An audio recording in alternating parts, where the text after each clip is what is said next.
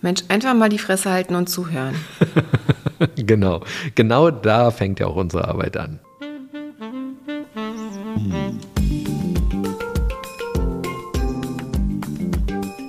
Herzlich willkommen zu unserem Podcast Die Therapeutin und der Coach mit Sabine Werner-Kopsch und Hajo Werner.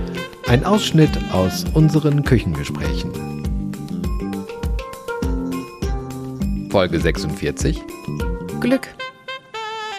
Das neue Jahr hat begonnen und was mir am häufigsten gewünscht wurde zum Übergang war Glück. Genau, es gibt ja auch diese kleinen Glückstöpfchen, die man verschenkt, mit den Schornsteinfegern drin und den Kleeblättern drauf, den vierblättrigen. Und dann macht man ja dieses Wachsgießen, um zu sehen, was das nächste Jahr in welchem Bereich es Glück bringt. Also genau, alles ist so ein bisschen auf Glück ausgerichtet, ne? immer zum Jahreswechsel. Genau. Und was ist Glück eigentlich? Glück oder glücklich sein ist ja ein Gefühl, ne? also sich glücklich fühlen ist ein Gefühl. Damit ist es total subjektiv. Ne? Alles, was Gefühle sind, ist ja nicht so richtig greifbar, bei jedem ganz unterschiedlich.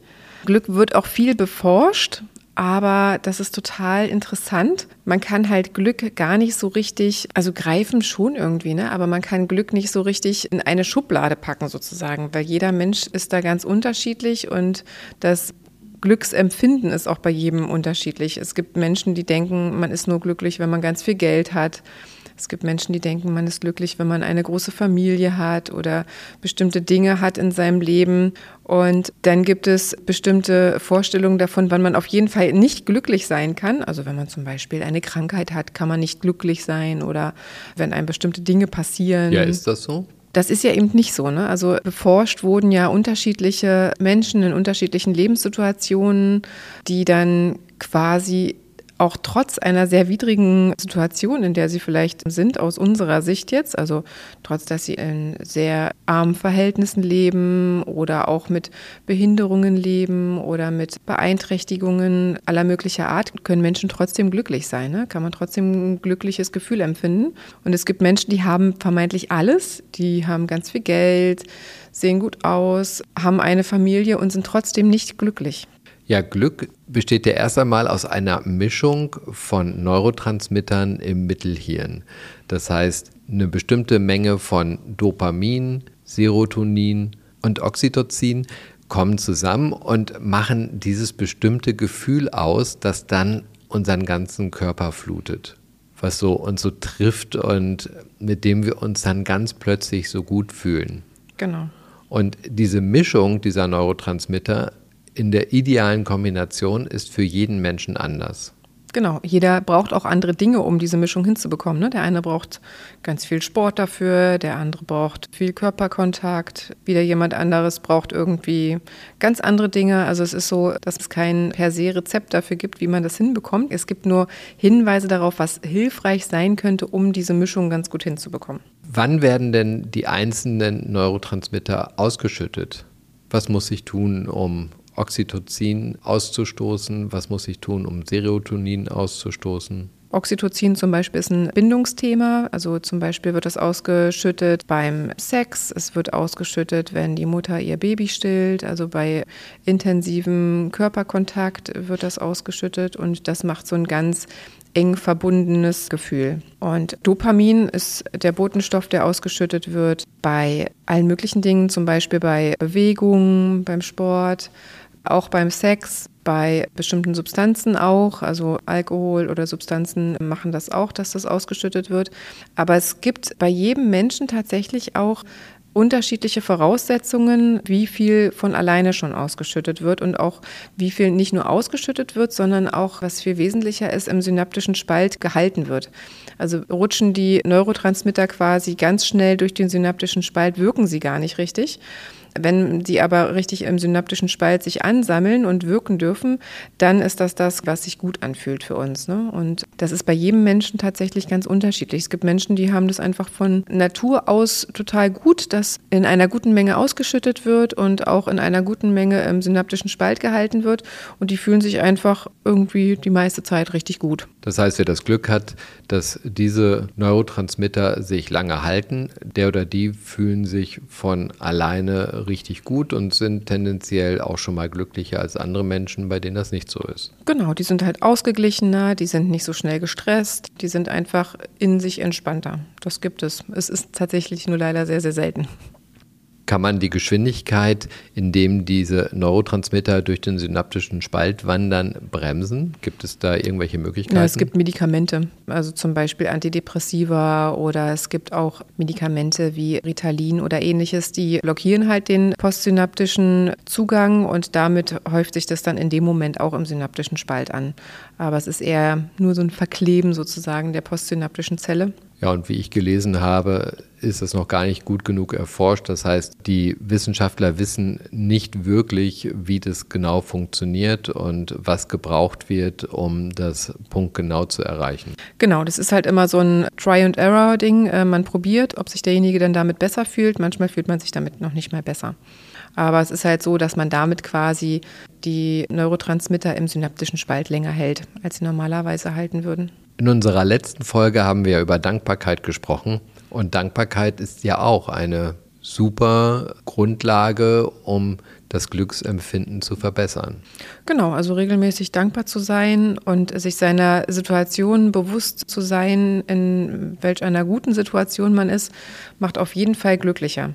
Und das ist ja auch das, was teilweise erforscht wurde. Auch was ich vorhin meinte, dass zum Beispiel, ich habe in einem Buch gelesen, da wurden siamesische Zwillinge auch in Hinsicht auf Glücksforschung quasi beforscht und jeder hatte so sein Leben und man würde ja denken, okay, als siamesische Zwillinge, das ist ja total schwierig und sehr widrig. Eigentlich kann man da ja gar nicht richtig glücklich sein und die sind total glücklich. Die können sich auch gar nicht vorstellen, sich trennen zu lassen, weil die sich so in dieser Situation jetzt gut zurechtfinden und miteinander gut unterwegs sind und jeder auch seinen Freiraum für sich hat, dass sie sagen, sie können sich das gar nicht anders vorstellen.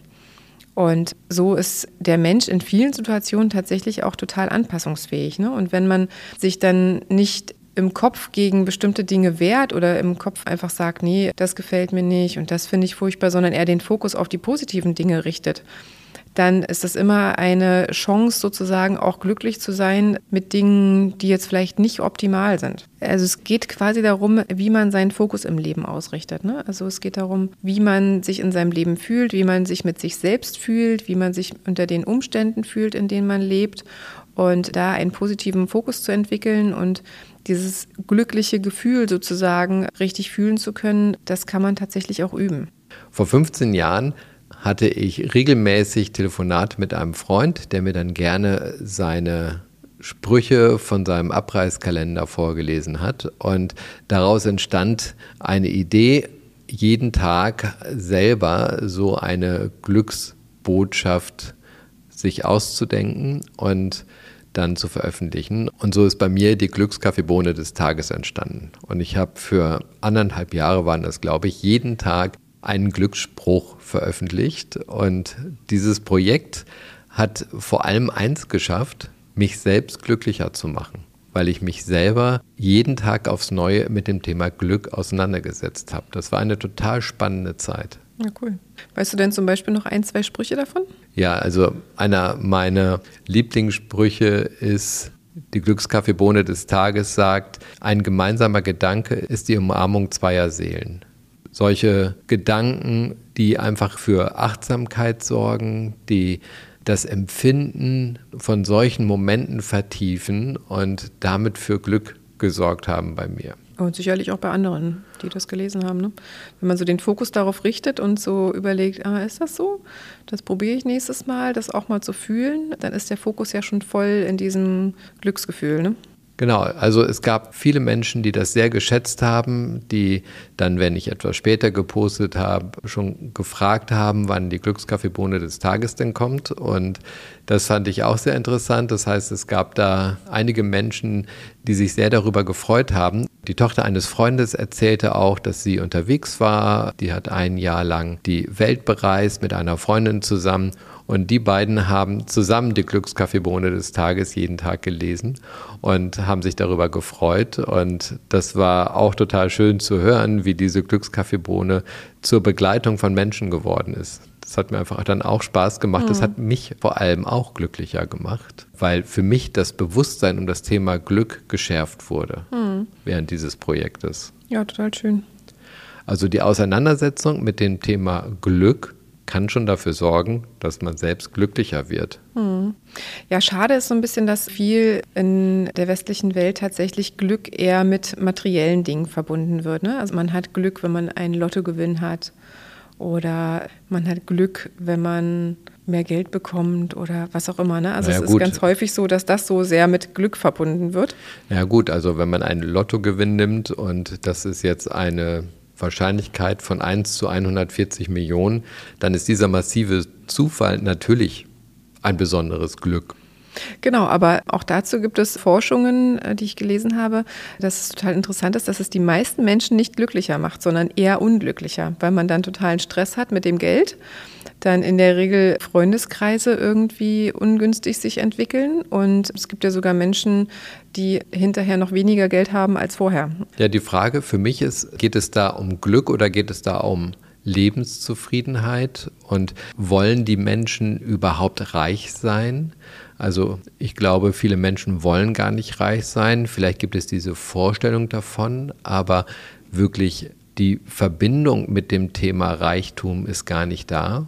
Und von daher überfordert das dann natürlich auch. Und Total. dann kann es auch ein großes Unglück sein, wenn dieser kleine Wunsch dann plötzlich groß erfüllt wird und man mit Themen konfrontiert ist, die man sich vorher gar nicht so damit vorgestellt hat. Genau, das ist das, glaube ich, das Thema. Also ich glaube, die meisten wollen gar nicht unbedingt reich sein, sondern irgendwie finanziell unabhängig sein und haben dann aber gar keine Idee davon, wie das ist mit ganz viel Geld ne? und wie sich dann auf einmal auch Freundschaften oder Familien irgendwie verhalten und dass es irgendwie ganz viel verändert in dem Zusammensein auch. Ne?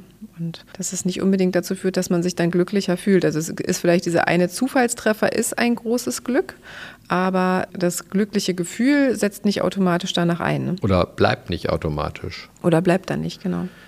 Was ich ja interessant finde, es gibt ja so einen Glücksindex und dieser Glücksindex wird für Länder international gemessen und dann gibt es so ein Ranking, wie die einzelnen Länder in dem Glücksindex stehen. Und das finde ich total spannend. Also dieser Glücksindex beruht auf Faktoren wie Bruttoinlandsprodukt, Lebenserwartung, Großzügigkeit, soziale Unterstützung, Freiheit, Korruption. Und was ich sehr interessant finde, dass die Menschen in den jeweiligen Ländern aus ganz unterschiedlichen Gründen da entsprechend Antworten geben und dann natürlich auch objektiv einige Teile gemessen werden, soweit man das kann. Und dann wird das eingeordnet international und der deutsche Wert hat sich zum Beispiel verschlechtert in den letzten Jahren, wo ich sage, okay, was auch eine Rolle spielt, ist offenbar die Kommunikation über Medien, was wahrgenommen wird. Sowas wie der Krieg um die Ukraine hat in Europa sicherlich dazu geführt, dass Menschen in einigen Ländern unglücklicher geworden sind. Also Gefahren Angst, hm. die geschürt wird von Medien und anderen Menschen, sorgt wahrscheinlich dafür, dass das Glücksgefühl stark sinkt. Genau. Denke ich mir auch. Ich merke auch tatsächlich, dass im Verlauf des Jahres mein Glücksgefühl auch total schwankend ist. Ne? Also alleine, wenn mehr Sonne rauskommt, es wärmer wird, dann ist man automatisch schon glücklicher, weil auch das natürlich Einfluss hat auf die Hormone und auch auf die Neurotransmitter. Und ja, Vitamin D. Vitamin D, genau. Und wenn man dann im Winter ist, dann eher auch viel vielleicht in Medien unterwegs ist und Dinge noch liest, die irgendwie ein negatives Gefühl geben, da sind dann sehr viele schnell so in negativen Schlaufen drin. Ne? Und dann ist es irgendwie morgens lang dunkel, dann ist es nachmittags schon gleich wieder dunkel, die Sonne kommt kaum raus. Und das gibt ja bei einigen auch so winterdepressive Symptome, dass es genau in dieser Zeit eben vielen nicht so gut geht und viele sich auch eher nicht glücklich fühlen, weil man eher auch zu Hause ist, keine Sonne ist und wie gesagt auch dann noch einfach die Beeinflussung von außen vielleicht dazukommt und dann natürlich eher Brustgedanken im Kopf sind, Angst, Traurigkeit und das überdeckt natürlich dann alles, wo irgendwie auch Glücklichkeit wachsen könnte. Ne? Also Vitamin D zu sich zu nehmen, gerade in der dunklen Jahreszeit, macht ja aus meiner Sicht total Sinn. Und genau, muss man nur mit den Dosierungen aufpassen. Ne? Das hört man auch immer wieder, dass äh, manche Menschen das überdosieren. Man sollte sich beraten lassen, wie viel man braucht oder gebrauchen unbedingt, kann. Unbedingt gut informieren, wie viel Vitamin D überhaupt vom Körper vertragen werden kann und was da die beste Lösung ist. Am besten einen Arzt fragen genau. oder eine Ärztin. Und dann einfach schauen, Tageslichtlampen sorgen ja auch für mehr Vitamin genau. D-Produktion im Körper. Das heißt, sich so eine Tageslichtlampe zu kaufen, kann helfen, die Vitamin D-Produktion anzukurbeln und damit mehr Glücksgefühle zu haben. Ja, genau. Und eben auch sowas wie bewegen. Ne? Also auch wenn es dunkel und kalt ist, trotzdem rausgehen, vielleicht hier und da mal einen Spaziergang machen oder auch regelmäßig Sport betreiben und auch vielleicht soziale Kontakte auch im Winter pflegen, sich mit Freunden treffen. Das ist auf jeden Fall hilfreich, ne? um dann nicht in so negativen Schlaufen zu landen. Meiner Meinung nach ist es auch wichtig, sich gut abgrenzen zu können, um glücklich zu sein. Das heißt, das vermeintliche Unglück anderer Menschen nicht so nah an sich heranzulassen, dass es einen selbst total betrifft. Ja, also ja, total.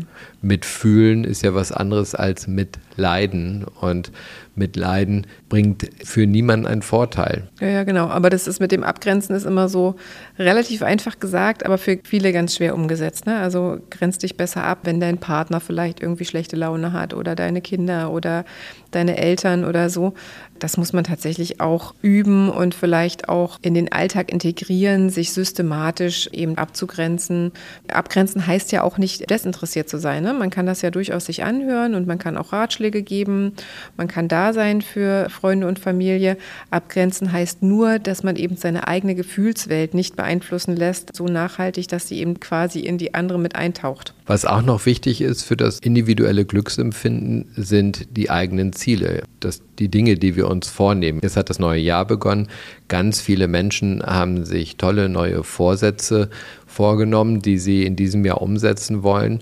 Und einige wissen es jetzt schon, dass sie es nicht schaffen werden. Und das sorgt natürlich auch für ein unglückliches Gefühl. Genau, also man sollte sich nur Dinge vornehmen, die eine realistische Chance haben, dass man sie auch schaffen kann. Ne? Also genau, um die Selbstwirksamkeit zu erhöhen. Also das Empfinden der eigenen Selbstwirksamkeit ist für mich auch ein wichtiger Faktor hm. für das individuelle Glück. Total, genau, weil das hat natürlich auch was mit Kontrolle über das eigene Leben zu tun, ne? sich in einem eigenen Leben zurechtfinden, im eigenen Leben selbstsicher unterwegs zu sein.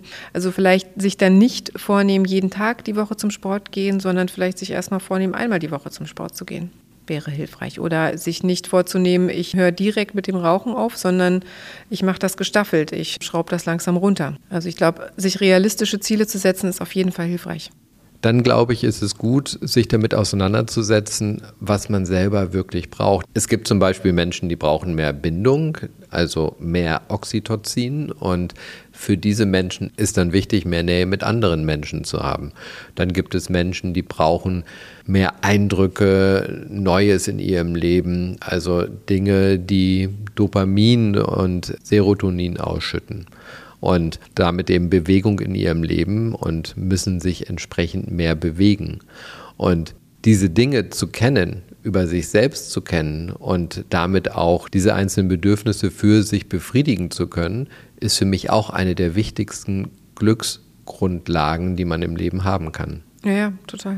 Man muss sich nur erstmal damit auseinandersetzen, was genau diese Dinge sind, ne, die man braucht. Die meisten Menschen wissen das nicht mal richtig. Was brauche ich eigentlich?